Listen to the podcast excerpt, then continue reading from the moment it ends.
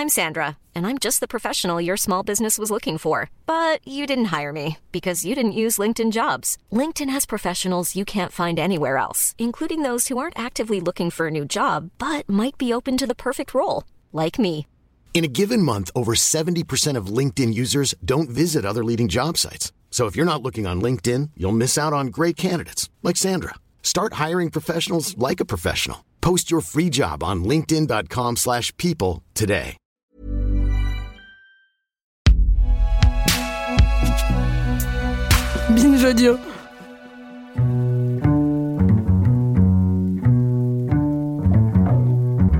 Chers auditeurs, je suis très heureuse de vous laisser en compagnie de mon collègue Thomas Rozek. Il va vous raconter dans les épisodes qui vont suivre six destins d'hommes et de femmes dont les trajectoires se sont vues bousculées par des moments charnières qui ont orienté leur vie autrement. Des récits qui racontent la petite histoire et la grande, et c'est à retrouver tout de suite dans Connaissez-vous l'histoire Bonne écoute.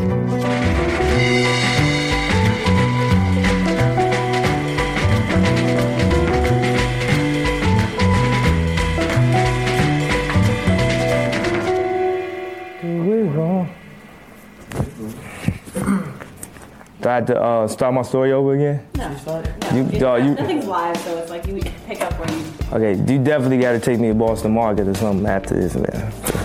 America, y'all had to see me. Y'all had to get used to this face.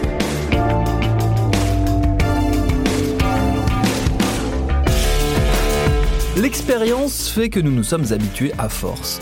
À voir des figures publiques bien connues partir en torche dans les flammes du grand n'importe quoi, à coups de déclarations qui visiblement n'ont pas été validées par les armées de conseillers en com qui normalement garnissent les rangs de leurs entourages. Ainsi, des réalisateurs ou des actrices s'empêtrent dans des théories fumeuses au sujet du 11 septembre, des chanteuses ou des musiciens se piquent de tirades politiques au contour nébuleux, des infra-people télévisuels se prennent pour des théoriciens du droit ou des professeurs de médecine, etc., etc. Ceci étant dit, et malgré notre résignation collective face à ces incontrôlables sorties de route, il en est parfois des si spectaculaires qu'elles nous prennent de court. Et ce même si les signaux d'alerte n'avaient fait que se multiplier, pointant le caractère funeste de la trajectoire.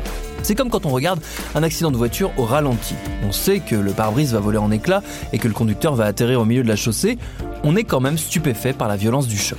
C'est peu ou prou ce qui se passe en ce moment avec Kanye West. Alors évidemment, la bipolarité dont il souffre joue un rôle majeur dans sa trajectoire cabossée. Ça n'excuse pas tout, mais ça explique en partie pourquoi le rappeur est désormais en roue arrière sur l'autoroute de la consternation. Par ailleurs, on avait toutes les raisons de le voir venir et c'est ce parcours qu'on va retracer avec cet épisode. Bienvenue dans Programme B.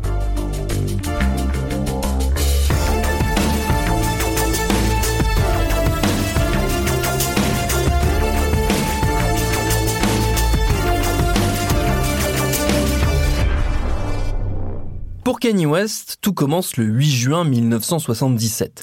Il y a un peu plus de 45 ans, dans le sud des États-Unis où il naît et passe les trois premières années de sa vie avant de déménager dans l'Illinois dans la région de Chicago. Son père a été militant chez les Black Panthers, photojournaliste puis activiste chrétien, suivant ainsi le grand retour du religieux qui caractérise les années 80 américaines. Sa mère est professeure de littérature, elle enseigne à l'université. Des intellectuels afro-américains, donc, qui sensibilisent le petit Kanye à la culture et aux arts, dont il se montre rapidement friand, notamment le dessin et la poésie, puis la musique.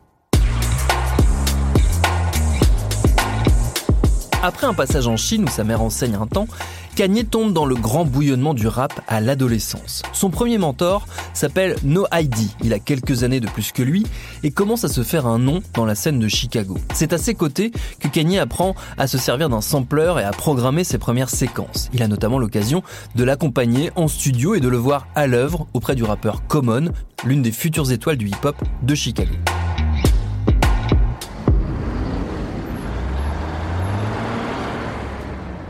À la fin des années 90, Kanye a 20 ans. Il est étudiant, d'abord en art, puis en littérature, mais ça ne lui convient pas.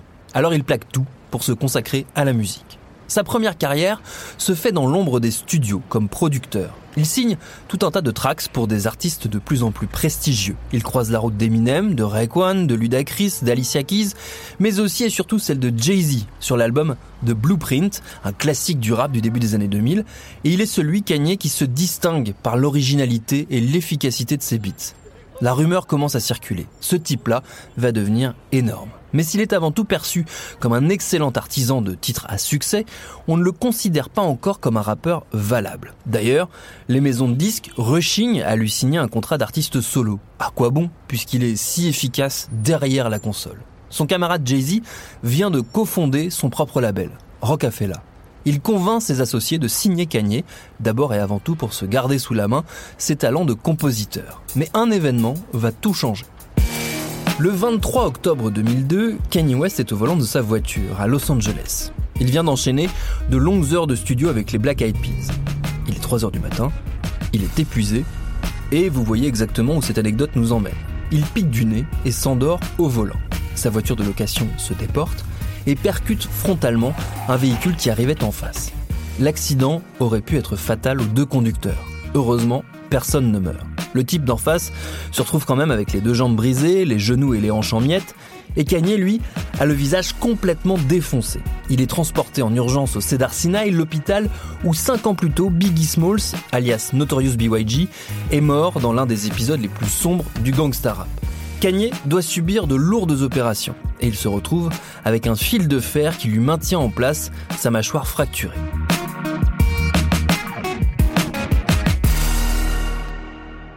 Deux semaines à peine après son accident, alors qu'il a encore la bouche pleine de fils, il est de retour en studio pour enregistrer un titre à lui. Il s'appelle Through the Wire, à travers les fils. C'est littéralement ce qu'il fait. Il rappe à travers les fils et raconte tout ce que l'accident lui évoque. Le morceau sort sur une mixtape et fait forte impression dans le petit milieu du rap, même si on entend bien sur la première version la difficulté qu'a Kanye à rapper vu les conditions. Mais quelque chose a changé. Et quand il rentre en studio pour son premier album et qu'il reprend le morceau pour en faire le premier single, les choses sont claires, ça n'est plus le même homme ni le même artiste. The College Dropout sort en 2004. C'est un carton plein, l'un des plus gros succès pour un premier album dans le hip-hop. Le disque est triplement certifié platine, il se vend à plus de 4 millions d'exemplaires dans le monde. Kanye est nommé 10 fois aux Grammy Awards. Ça y est, c'est une référence. Et au même moment, on voit apparaître les premières alertes, les premiers signes qu'il y a quelque chose qui cloche. Ça tient un peu de choses. Par exemple, tiens, les remises de prix, puisqu'on en parle. Ça va devenir une constante dans sa carrière. Et dès 2004, Kanye se fait remarquer en pétant les plombs à une cérémonie. On est au mois de novembre, au très chic Shrine Auditorium de Los Angeles. On y célèbre, comme tous les ans, les American Music Awards, les AMA, les concurrents des Grammys. A man, a mission, a visionary. He rose up with furious beats from the depths of a city where the wind rips right through you. Made blazing hits for everyone from Jay-Z and Alicia Keys to Scarface and Britney Spears. His sound rained down upon us and it was good. From the depths of his soul, he will elevate the hip hop game before your very eyes. Please welcome Kanye West. Kanye est sur scène. Il est surtout nommé dans plusieurs catégories. Alors il sait qu'il a peu de chances de l'emporter dans les principales, puisqu'il est face à son copain Jay-Z, qui a frappé très fort avec son Black Album, et face aux vétérans de Outkast, qui sont difficilement prenables. Mais il s'en fiche. Il n'a Dieu que pour une catégorie, celle des Best New Artists, meilleur nouvel artiste. Ça c'est plié, c'est pour lui.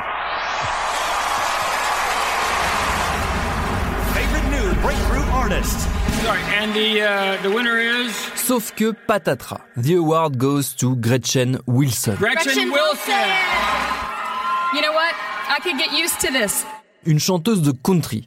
Le sang de Kanye ne fait qu'un tour. Il quitte avec pertes et fracas les lieux, hurlant à qui veut bien l'entendre, et donc aux journalistes, qui n'ont pas manqué de le noter, que le prix lui revenait de droit et que tout ça est absolument scandaleux. Ça peut paraître anecdotique, et ça l'est d'ailleurs sans doute un peu. Mais c'est un symbole. À partir de là, Kanye va alterner en permanence coups d'éclat discographiques, grands moments musicaux et comportements au mieux inquiétants, au pire totalement inappropriés.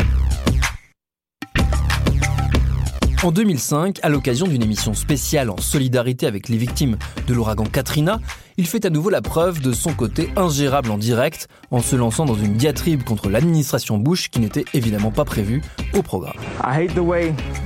They portray us in the media. If you see a black family, it says they're looting. see a white family, it says they're looking for food. And you know it's been five days because most of the people are black. George Bush doesn't care about black people. Pour le coup, il prend position en faveur des Noirs américains abandonnés par le gouvernement, et sa sortie lui attire certes des critiques, mais aussi un certain respect. Tout comme ses disques, qui sont une suite de succès et de pierres angulaires dans le hip-hop des années 2000. Il est ainsi celui qui signe la fin de l'ère du gangsta rap tout puissant en battant à plate couture son rival 50 Cent en 2007, avec Graduation, un album très marqué par la musique électronique, qui va avoir une influence décisive sur ce qui va devenir le son mainstream de la décennie qui vient. Mais Kanye est aussitôt rattrapé par ses mauvais côtés. En 2006, il monte sur scène alors qu'il vient de perdre contre Justice pour le prix du clip de l'année au MTV European Music Awards. Hey, if I don't win, the award show loses credibility. Il se met très en colère contre la chaîne qui diffuse avec délectation les images et trois ans plus tard, il en remet une couche lors d'un événement resté célèbre. The MTV Video Music Awards took place on Sunday night, September 13th, live from New York City's Radio City Music Hall.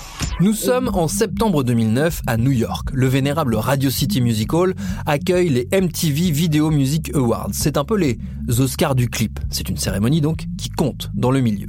Vient le moment de remettre le prix de l'artiste féminine de l'année. Et c'est Taylor Swift qui gagne. Sauf que Kanye ne l'entend pas de cette oreille. Ni une ni deux. Il monte sur scène, encore. Il prend le micro des mains de la pauvre Taylor Swift totalement désarçonnée, on le serait à moins. Et il se lance dans un plaidoyer en faveur de son amie Beyoncé, qui selon lui, méritait bien plus le prix avec son clip pour Single Ladies. I'm really happy for you. I'm let you finish. But Beyonce had one of the best videos of all time. One of the best videos of all time.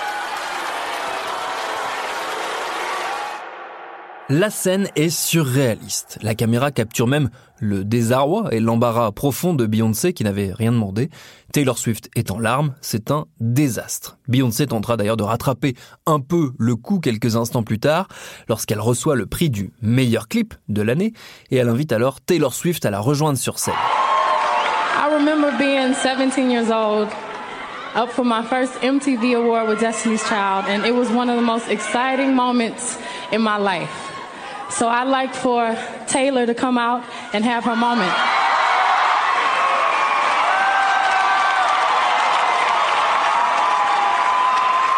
Maybe, maybe we could try this again?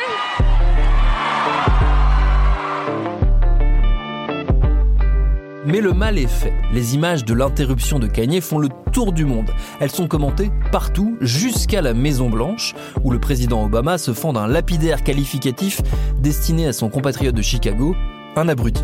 Point à la ligne. ça ne va pas aller en s'améliorant. Et si on s'en tenait aux sorties gênantes lors des cérémonies, ça irait encore. C'est même devenu une sorte de running gag au sein de la profession. Kanye a même essayé d'en rire et d'en parler avec plus ou moins de réussite dans ses chansons. Mais le problème, c'est que le rappeur va de plus en plus loin dans l'extrême. Déjà, il n'est pas rare qu'il ponctue ses sorties publiques de longues déclarations sur son statut d'icône, de star totale, de légende vivante. Il se compare à Shakespeare, il crie haut et fort qu'il est l'artiste le plus influent de sa génération, et il commence à parler de politique. Et là, ça craint. Une nouvelle fois, ce serait un peu long et fastidieux de faire la liste exhaustive de ces déclarations choquantes. On va donc s'en tenir à quelques exemples qui en disent long. Tiens, pour commencer, sa relation avec les présidents américains. Alors avec Obama, on l'a vu, c'est compliqué. Et en 2015, Kanye annonce carrément qu'il va lui aussi se lancer dans la course à la Maison Blanche. Objectif 2020. Il est très sérieux, même si ça fait essentiellement sourire tout le monde. Mais en 2016, arrive dans le jeu politique américain un invité inattendu. Donald Trump. Élu contre toute attente, et pour la plus grande consternation de la planète entière, l'homme d'affaires tape dans l'œil du rappeur, qui voit en lui un outsider, un type qui brise les codes comme lui, et il se met donc à soutenir très activement le nouveau président, au point d'annoncer qu'il décale ses ambitions présidentielles à lui pour 2024, histoire de laisser le temps à son nouvel ami d'enquiller ses deux mandats sans craindre de l'avoir en face de lui. Après de petits désaccords en début de mandat, la passion entre les deux hommes reprend de plus belle en 2018. West clame son amour de Trump, pose avec une casquette Make America Great Again, le slogan de campagne du président. On tweet et on retweet à tout va et l'influence intellectuelle de l'extrême droite républicaine commence à percer dans les prises de position publiques du rappeur. When you hear about slavery for 400 years, for 400 years, that sounds like a choice. You was there for 400 years and it's all of y'all? 400 ans d'esclavage, ça ressemble à un choix pour moi. Voilà ce qu'il déclare face à des reporters médusés. Kanye West qui tient un discours digne des meetings suprémacistes blancs. Ça fait un peu bizarre. À l'époque, on lui cherche encore pas mal d'excuses. Il faut dire qu'entre-temps, il s'est ouvert sur ses problèmes de santé mentale qui paraissaient assez évidents mais n'avaient pas bénéficié d'une expertise médicale. En 2018 donc, c'est chose faite. Les psychiatres lui ont diagnostiqué, en 2016, un trouble bipolaire qu'il ne rend public que deux ans plus tard donc. Cette maladie expliquerait en partie ses moments de grande agitation égotique et les épisodes dépressifs très lourds qu'il traverse depuis des années, assortis de crises de paranoïa très violentes qui l'ont conduit à être brièvement hospitalisé en 2016 après un concert. Quel rôle joue la maladie dans sa perméabilité aux idées racistes Je serais bien incapable de vous le dire. Certains courants psychiatriques militent pour que les opinions très radicales soient considérées comme des symptômes de maladie mentale, mais c'est une vision assez minoritaire. Pour ce qui est de West, qui par ailleurs remet régulièrement en doute le diagnostic le concernant, c'est dur de ne pas penser que la bipolarité joue un rôle crucial dans toute sa trajectoire, même si elle n'excuse évidemment pas tout. D'ailleurs, puisqu'on parle d'excuses, Kanye West a beau en présenter après sa tirade sur l'esclavage, le mal est fait.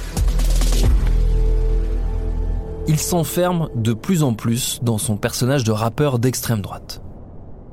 En 2019, il s'attaque à un sujet tout aussi douloureux, l'avortement. Il prend position pour le retour de son interdiction, il salue les politiciens réactionnaires qui font de même, et il s'aliène pour le coup sa propre famille, son couple très médiatique avec Kim Kardashian, parent lambeau, ses propos anti-IVG ayant visiblement pesé très lourd dans la balance lorsque la mère de ses quatre enfants décide de mettre un terme à leur mariage en 2020. After turning 40 this year, I realized like no, I don't want a husband that lives in a completely different state.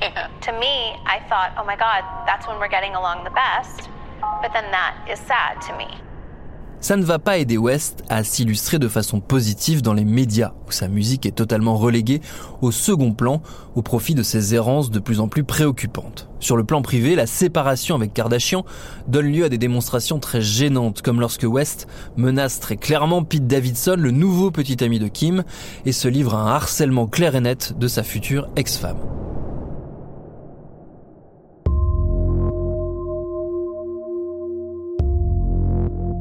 L'année 2022 va voir les choses s'accélérer et pas pour le meilleur. Au mois d'octobre dernier, West est à Paris pour la Fashion Week. Il vient y présenter la collection de sa marque Yeezy, sa collaboration au long cours avec Adidas.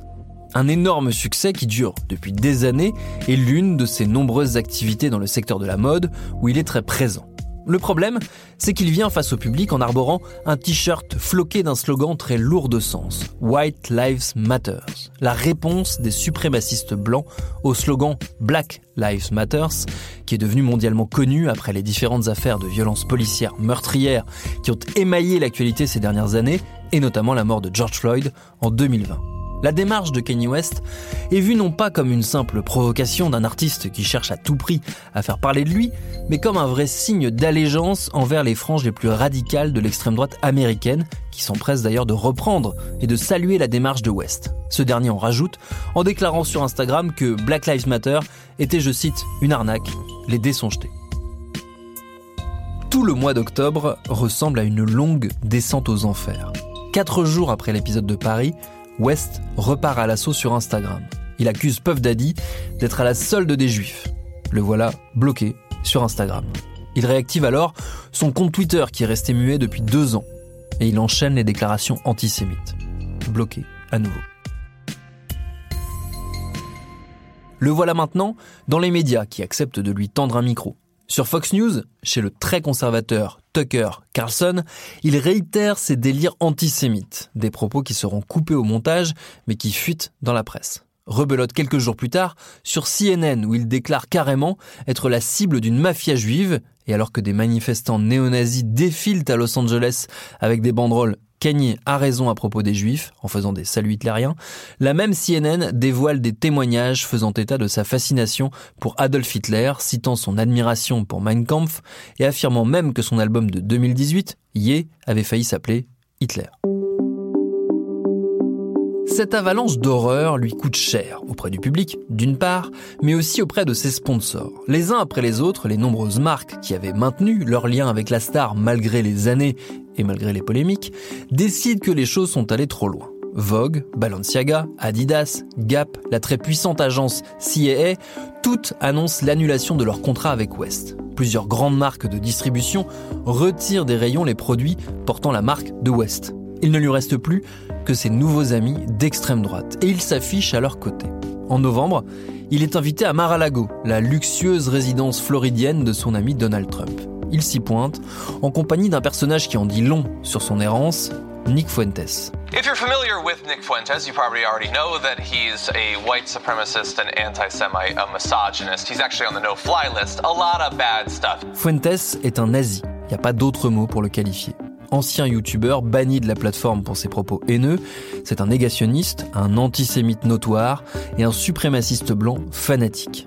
Il était notamment présent en 2017 à Charlottesville, dans l'État de Virginie, lors de la grande réunion de tout ce que l'Amérique compte d'organisations racistes, y compris le Ku Klux Klan et des milices fascistes.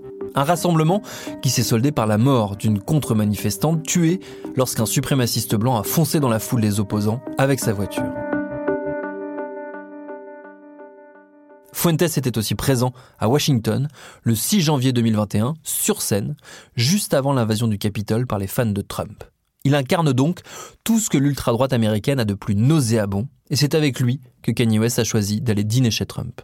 Former President Donald Trump is defending himself against a Republican backlash over his recent dinner with two known anti Semites. As you may know by now, Trump hosted white nationalist and Holocaust denier Nick Fuentes at Mar a Lago last week, along with the rapper Ye, formerly known as Kanye West.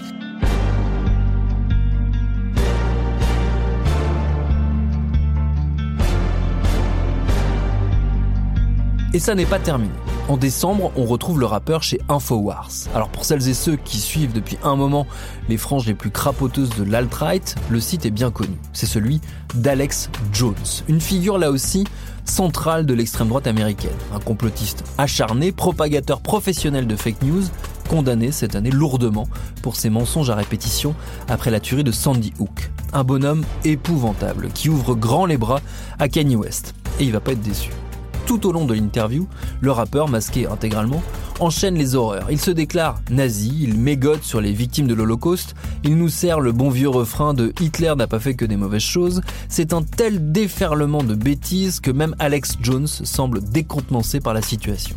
Dès le lendemain, West poste sur son compte Twitter un montage, une étoile de David, avec à l'intérieur la croix gammée nazie. Son compte saute à nouveau. Même Elon Musk, le nouveau boss de Twitter, pourtant assez amène avec l'ultra-droite américaine, n'a pas trouvé comment le défendre.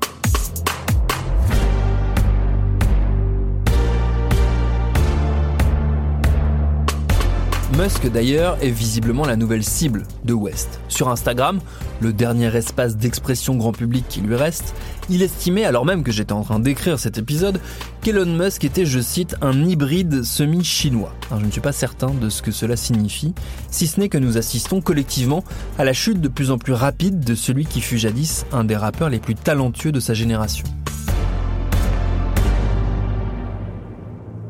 Mais vous savez comme moi que l'important, ce n'est pas la chute, c'est l'atterrissage. Et plus le temps passe, moins il semble évident que l'atterrissage de Kanye West, qui se fait appeler Ye maintenant, et qui compte toujours aux dernières nouvelles se présenter aux élections de 2024, se fasse en douceur.